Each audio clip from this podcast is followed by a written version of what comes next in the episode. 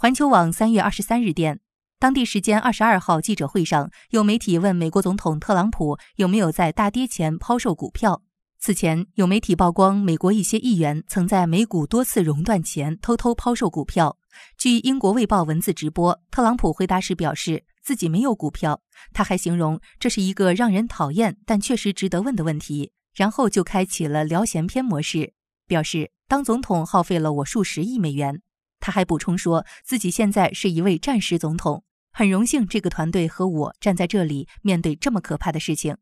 在回答这个提问前，特朗普曾说：“世界正面对与病毒的战争，这是一场医疗卫生危机，但不是经济危机。”